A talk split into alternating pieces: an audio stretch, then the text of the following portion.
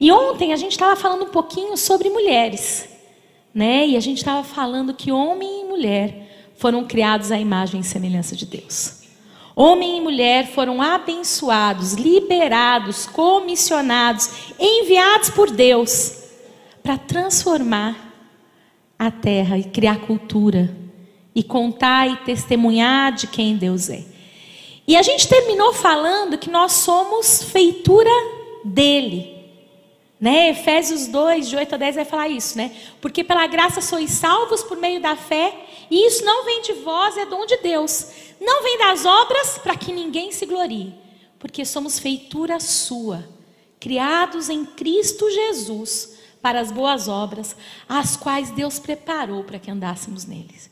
E é a partir desse versículo que a gente conversa hoje dando continuidade ao que a gente falou ontem, mas trazendo essa percepção de que, como humanidade, nós somos feitura para boas obras hoje, não é passado.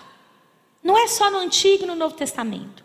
Eu amo que o livro de Atos não termina, porque você e eu somos discípulos, continuando a escrever a história de Deus com a humanidade continuando a testemunhar de quem Ele é, continuando a manifestar o reino dele.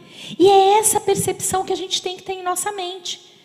Se nós estivéssemos ainda registrando os feitos do Senhor na humanidade, através de homens e mulheres como você e eu, talvez o seu nome tivesse lá. Talvez a sua história tivesse ali.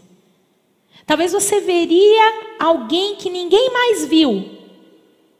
E o Espírito Santo inspiraria o escritor a dizer assim: ó, oh, tá vendo? Está vendo o que, que o Paulo fez na última viagem dele? Ele encontrou tal pessoa. Está vendo tal história de milagre? Está vendo o que, que aconteceu quando a igreja mudou para Piraporinha de mais perto? Teve aquele dia de ação social? Nós somos continuidade. Porque, como humanidade, nós somos feitura dele para as boas obras. E o que, que a gente está representando? Quem a gente estava contando, né? Lá em João 1, do versículo 9 ao versículo 14, fala um pouquinho sobre quem Jesus é. E é interessante, eu amo o evangelho de João. João, gente, é gente como a gente, né? É o evangelho que vai estar ali, os sentimentos estão ali. Eu acho que João sabia muito bem quem ele é, porque ele se chama de discípulo amado, não é Jesus que fala isso. É ele que sabe que é tão amado que ele fala: Não, eu que sou. Eu, eu sou preferido. Né? E aí a gente caminha sem saber, porque Jesus, em momento algum, demonstra isso. Ele olha para cada um e se relaciona pessoalmente com cada um deles. Mas João sabia quem ele era e ele sabia que ele era amado. E João ele diz assim, né? Estava chegando ao mundo a verdadeira luz que ilumina todos os homens. Aquele que é a palavra estava no mundo. E o mundo foi feito por intermédio dele, mas o mundo não o reconheceu. Veio para o que era seu, mas os seus não receberam. Agora a gente presta atenção nisso. Contudo, aos que o receberam, aos que creram em seu nome, deu-lhes o direito de serem filhos de Deus. Eu creio. Você crê? Talvez você nem sabe por que você está aqui nessa manhã. Mas você está sendo chamado a crer nesse Deus vivo e a se reconhecer como filho dele. Dos quais não nasceram por descendência natural, nem pela vontade da carne, nem pela vontade de algum homem mas nasceram de Deus. Aquele que é a palavra tornou-se carne e viveu entre eles. Gente, a encarnação de Cristo abre espaço para que você e eu possamos desfrutar e viver da humanidade, como foi proposto em Gênesis 1 e 2. A encarnação de Cristo vem para dizer o seguinte: dá para ser humano sem pecar. Dá para ser humano se alimentando da árvore da vida, que é o próprio Cristo, e a gente cantou isso, né?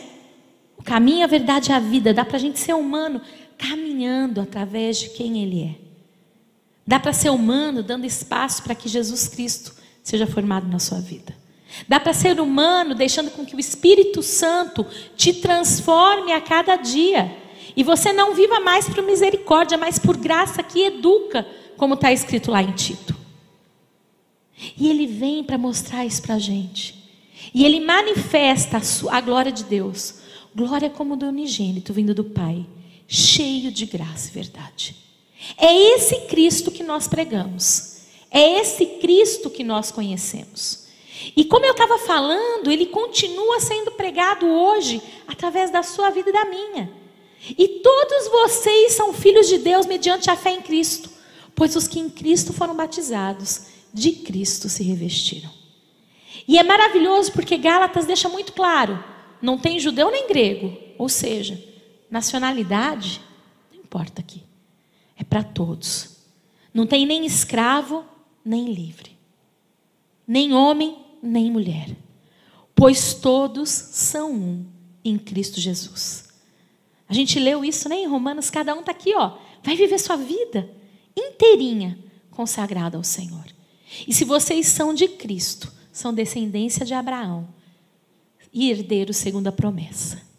Você e eu temos uma promessa, e essa promessa é que Cristo vai ser manifesto. E nós vamos ser resposta à oração do Pai Nosso. Seja feita a sua vontade, assim na terra como no céu. A vontade de Deus é feita na terra hoje, conforme a vontade de Deus é feita na sua vida. Nós trazemos o céu à terra. Discipulado é isso. Discipulado é convidar pessoas que vivem nesse mundo a não serem mais desse mundo.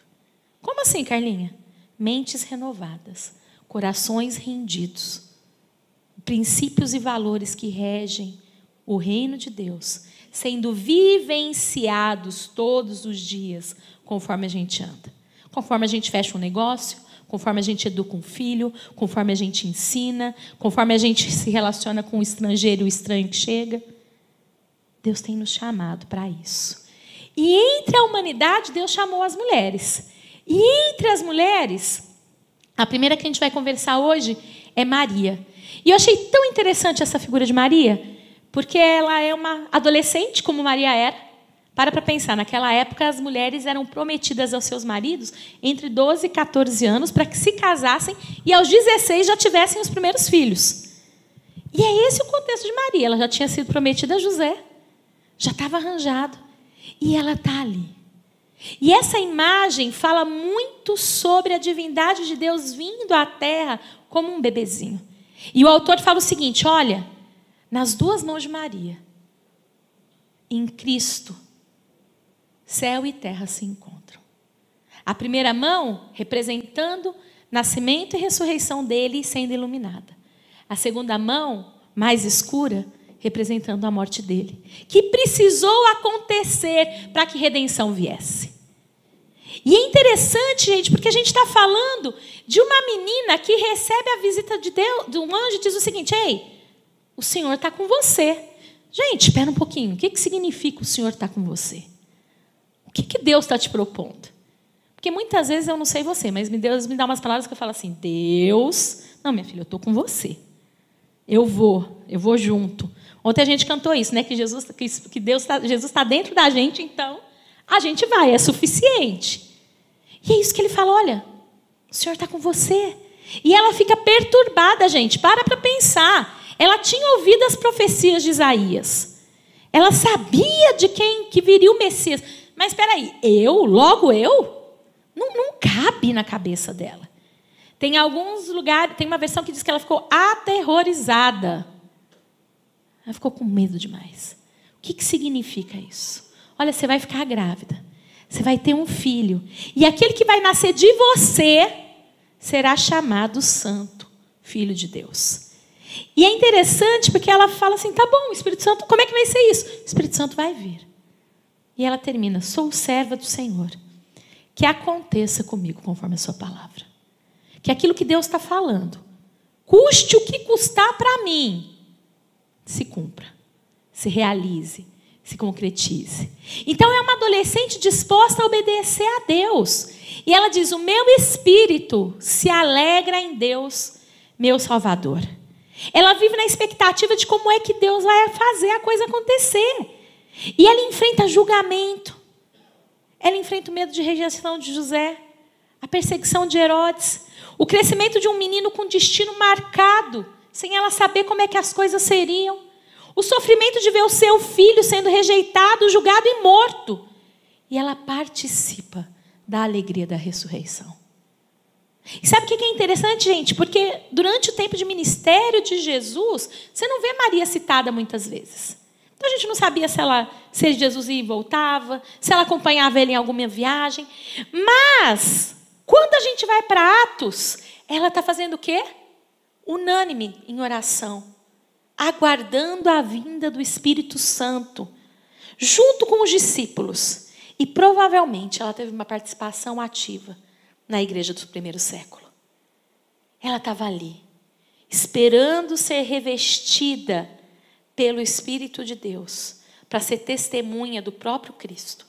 E é interessante porque quando Lucas fala sobre ela, e aí Jesus vai né, na festa do templo, ele se perde, ele volta, e aí ele vem. E o que, que Maria faz? Sua mãe, porém, guardava todas essas coisas em seu coração. Jesus ia crescendo em sabedoria, estatura e graça diante de Deus e dos homens. Quantas noites ela não dormiu? Quantas orações ela fez? Quanto receio ela teve?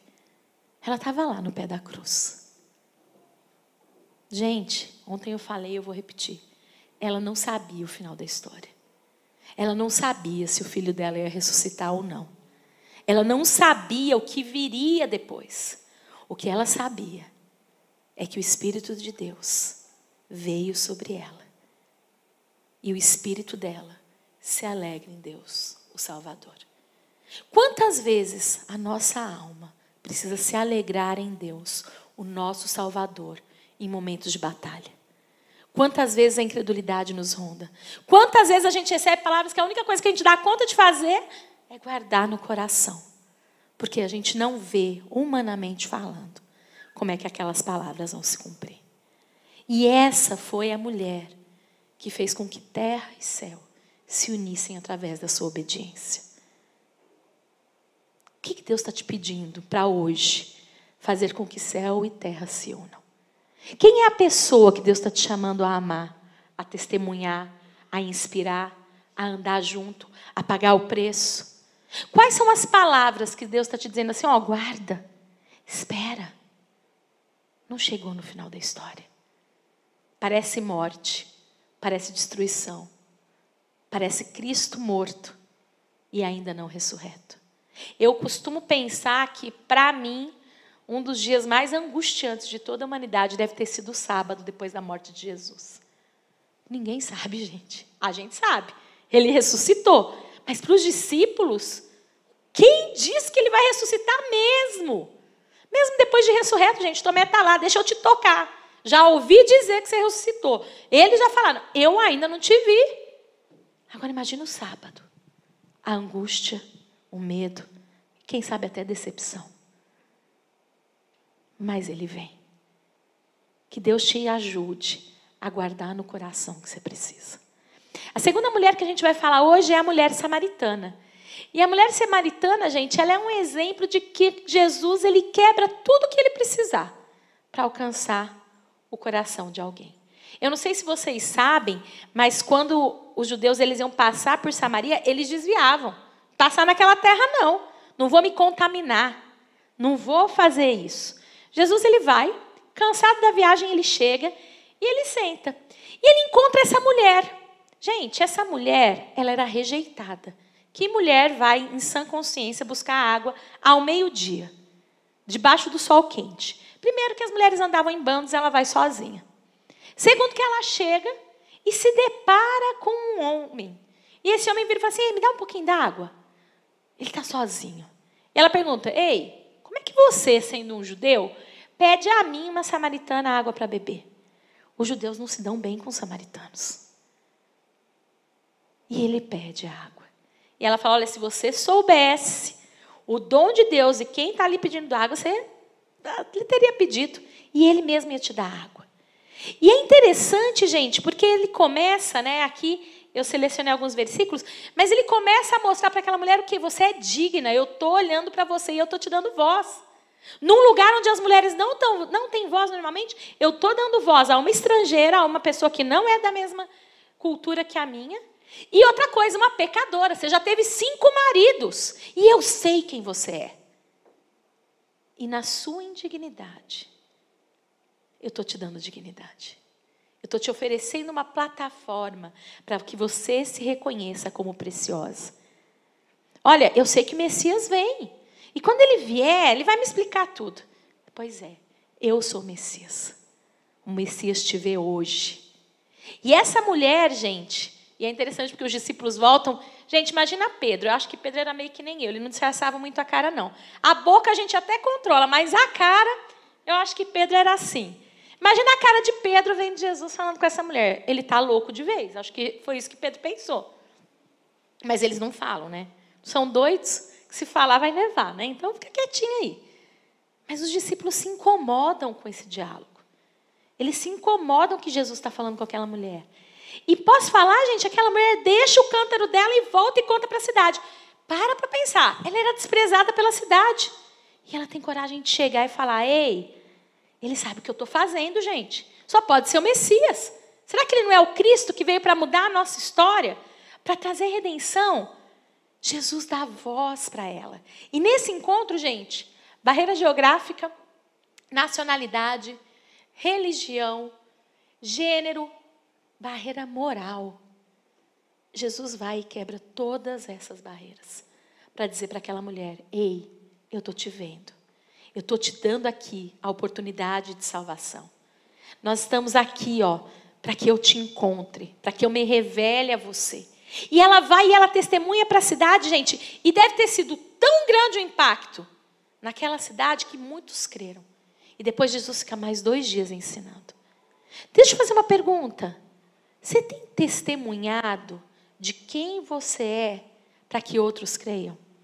Ontem eu estava falando, né? Nem o nosso passado o nosso, o nosso passado não determina o nosso presente nem o nosso futuro.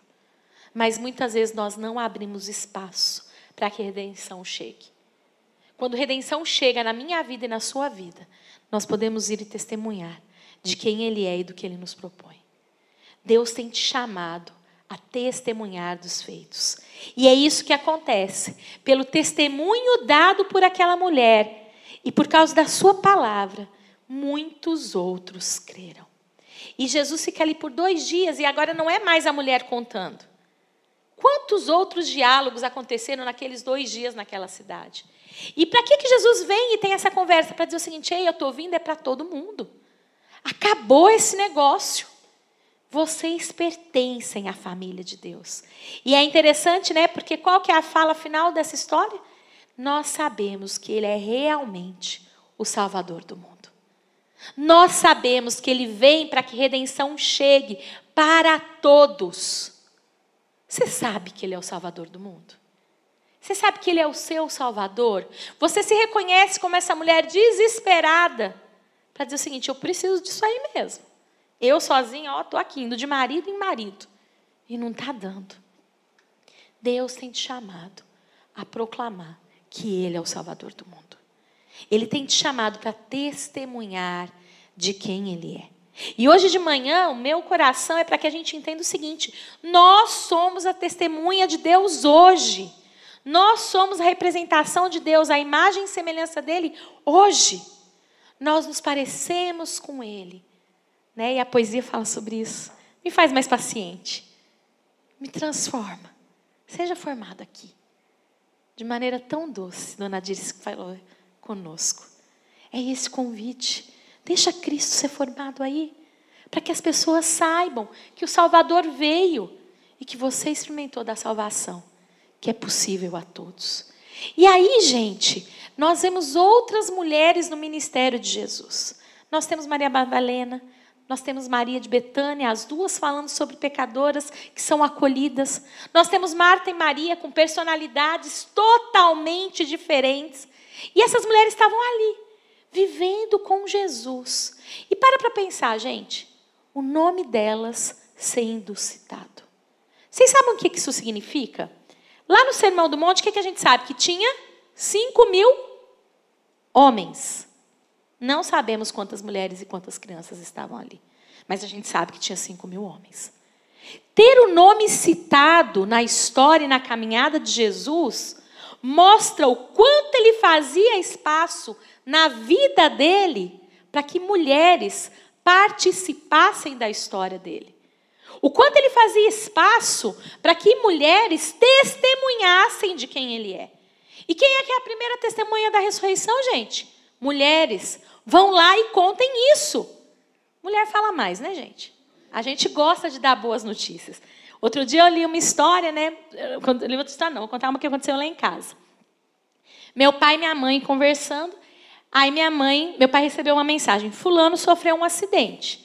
Aí minha mãe, ah é? Tá internado? Tá no hospital? O que, que aconteceu? Fulano sofreu um acidente. Tinha mais gente no carro? Como é que foi isso? Fulano sofreu um acidente. Aí minha mãe, por favor, me fala. Ele falou assim: eu só tenho a informação que ele sofreu um acidente. Daí para frente eu não sei. E, gente, é verdade, né? Pega um homem e uma mulher contando a mesma história. Algumas ressalvas, mas a maior parte das vezes tem uma riqueza de detalhes maior na narração da mulher. Ela vai falar da roupa, ela vai falar da nuance, do sentimento. Fulano ficou arrasado, aconteceu isso, teve. Deus sabia por que as mulheres iam à ressurreição. E a velocidade que ele precisava que a notícia corresse. Será que você está tendo essa velocidade de contar que Cristo é ressurreto na sua vida e para esse tempo da história? Porque foi para isso que as mulheres foram citadas no ministério de Jesus. Para que a gente saiba que a gente tem espaço e somos testemunhas, não de ouvir falar, mas testemunhas oculares de quem ele é e como ele se manifesta. A próxima mulher, gente, é Lídia. Lídia ela era uma comerciante. É interessante porque a gente não ouve falar do marido dela. Então os historiadores defendem que ela ou era solteira ou era viúva. E ela sofre perseguição, o judeu sofreu perseguição e ela acaba indo para Troade, né? Para Troade não. E ela vai e chega na Macedônia em Filipos. E gente, muitos historiadores defendem que a igreja que a gente recebe a carta de Filipenses acontecia, sabe onde inicialmente? Na casa dela. Ela era alguém devota, alguém que amava o Senhor, mas ela não conhecia Jesus como Salvador. E ela vai e ela escuta a pregação de Paulo. E é interessante porque Paulo chega e o que, que ele faz lá em Filipos? Sentamos e começamos a conversar com quem? As mulheres que estavam reunidas ali. Então ele chega, conversa com aquelas mulheres. Uma das mulheres, que era uma comerciante, chamada Lídia, e tem gente que fala que era o nome dela, tem gente que conta da nacionalidade dela. Ela vendia púrpura. Gente, púrpura era extremamente caro. Isso quer dizer que provavelmente ela era uma comerciante muito bem sucedida. Ela era uma empreendedora, uma mulher à frente do tempo dela. E ela está ali e ela se converte. É interessante porque fala o seguinte, né? O Senhor abriu a mente dela para que ela compreendesse o que Paulo dizia.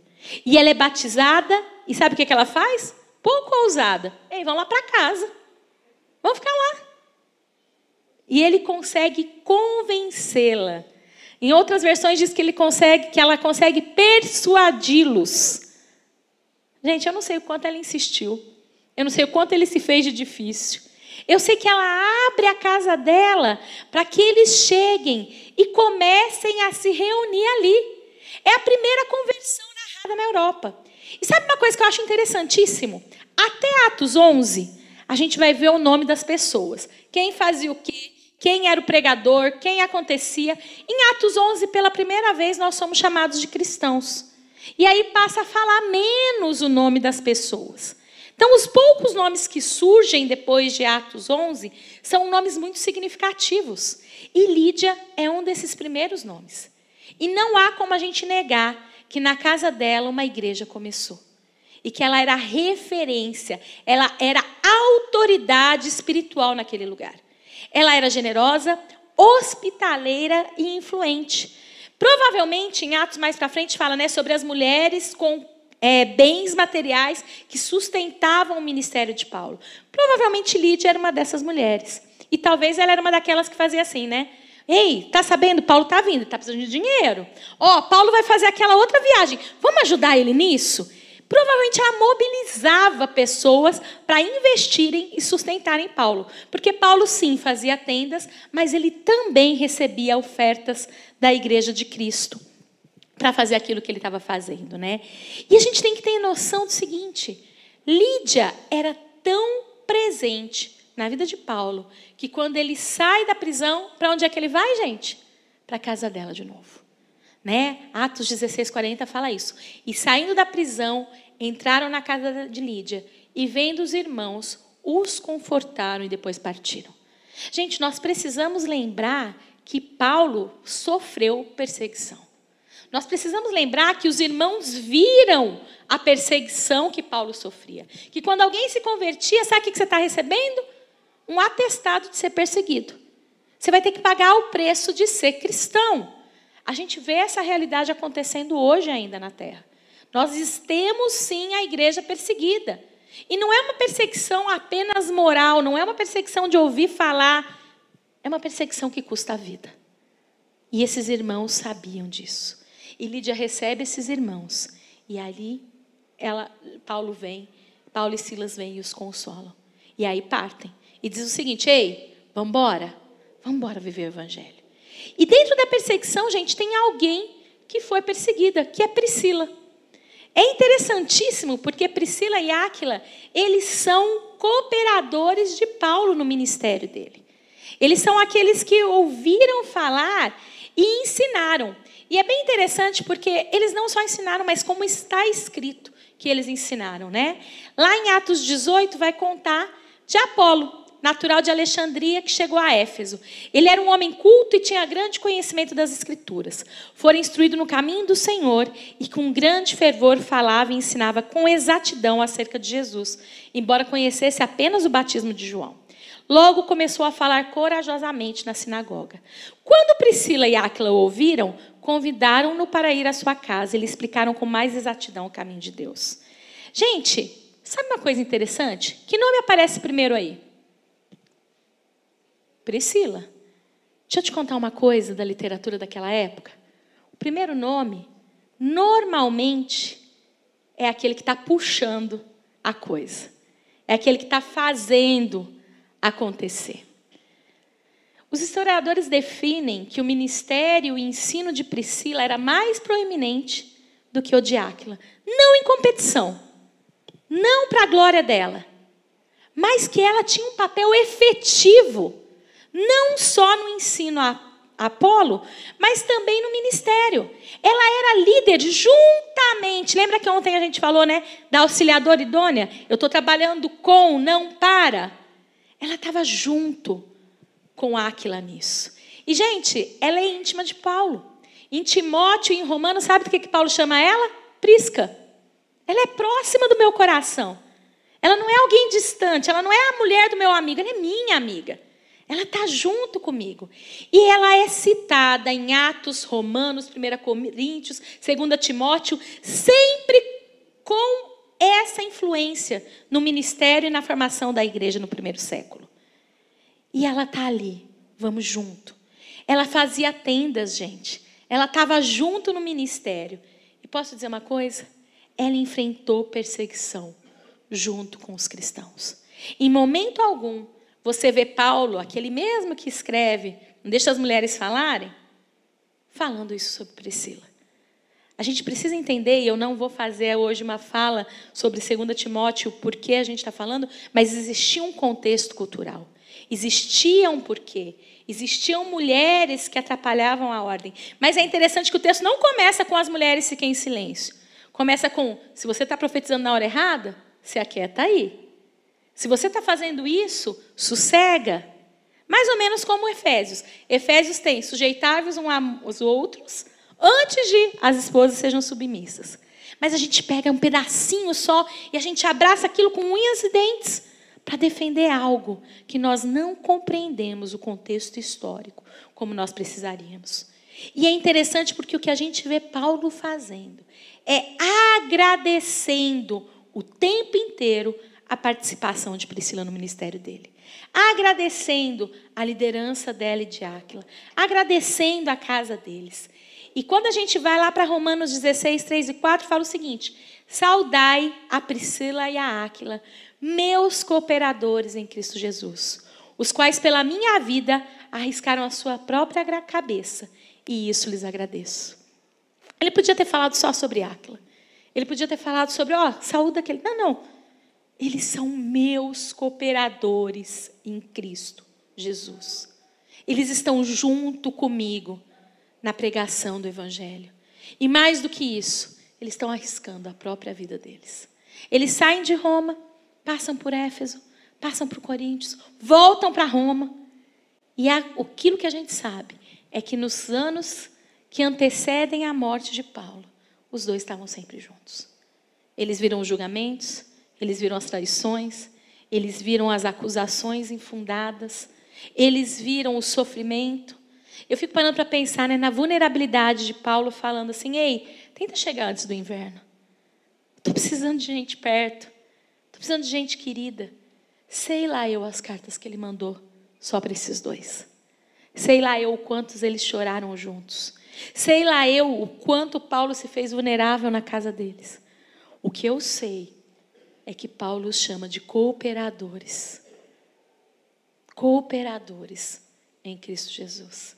E quando a gente lê as cartas de Paulo, muitos dos convites do Paulo é: "Ei, vem sofrer comigo. Vamos sofrer. A gente vai desfrutar da ressurreição, mas a gente precisa enfrentar o sofrimento." E o que a gente precisa entender quando a gente olha a história dessas mulheres é que elas são vistas como parte da história de Deus para a humanidade que foca uma coisa: redenção. Redenção. Como eu disse ontem, a história da mulher não começa em Gênesis 3. Começa em Gênesis 1 e 2, quando ela é criada para representar a Deus e fazê-lo conhecido. E quando eu estava orando sobre como é que a gente terminava essa manhã, Deus me lembrou de dois versículos. O primeiro, que está lá em Mateus 18, 20, né? Que é o id. Então Jesus aproximou-se deles e disse: Foi-me dada toda a autoridade no céu e na terra. Portanto, vão e façam discípulos de todas as nações. Ei, ele falou isso para os discípulos. Mas isso vale para cada um de nós. E o que é fazer discípulos? Sede meus imitadores, como eu sou de Cristo. Aprenda de mim sobre a cultura do reino. E aí ele continua, né? Jesus continua batizando-os em nome do Pai, do Filho e do Espírito Santo. Ou seja, imergindo, deixando eles totalmente envoltos pela presença de Deus, fazendo com que eles reconheçam que eles habitam em Cristo e desfrutam da comunhão com Deus Pai, Deus Filho e Deus Espírito Santo. Faz com que eles saibam obedecer a tudo o que lhes ordenei. E eu estarei com vocês até o fim dos tempos. Que, que eu quero dizer nessa manhã? Deus está conosco hoje para que a gente vá e faça discípulos. Deus está com cada homem, cada mulher, cada criança, cada adolescente dessa igreja, para que vocês testemunhem de quem Ele é e apresentem esse caminho de pertencimento, de adoção como filhos de Deus para quem passar. E aí, gente, lembra que a gente falou no comecinho que Maria estava lá esperando o batismo do Espírito Santo? Mas receberão poder quando o Espírito Santo descer sobre vocês e serão minhas testemunhas em Jerusalém, aqui em Pinaporinha, aqui nesse lugar, aqui nessa comunidade no seu local de trabalho, na sua tenda, como a gente falou ontem, na sua casa. Deus está te chamando para ser testemunha dele para os de perto. Mas não para por aí. Daqui, dessa igreja local, que é chamada a amar e investir numa cidade, Deus te chama a testemunhar também na Judéia, também na Samaria e aos confins da terra. O Espírito Santo vem para te capacitar a pregar o evangelho nessa dimensão. E entre as mulheres, a gente tem a dona Dirce. Entre as mulheres, a gente tem a Cinha. Entre as mulheres, a gente tem a Carol com as crianças tentando coisas novas. Entre as mulheres, nós temos cada uma das irmãs dessa comunidade de fé. Entre as mulheres, nós temos homens seguros o suficiente para, como Paulo e Áquila, fazerem espaço para que Priscila se sobressaia. E assim, como humanidade, a gente continua testemunhando de quem Ele é, sabendo que o caminho proposto por Deus para nós é redenção. Eu queria orar por nós. para que a gente continuasse fazendo espaço para que Cristo seja o Senhor do nosso coração, para que a gente continuasse fazendo espaço para que no meio do trem Ele nos dê uma melodia e a gente faça espaço para que redenção chegue.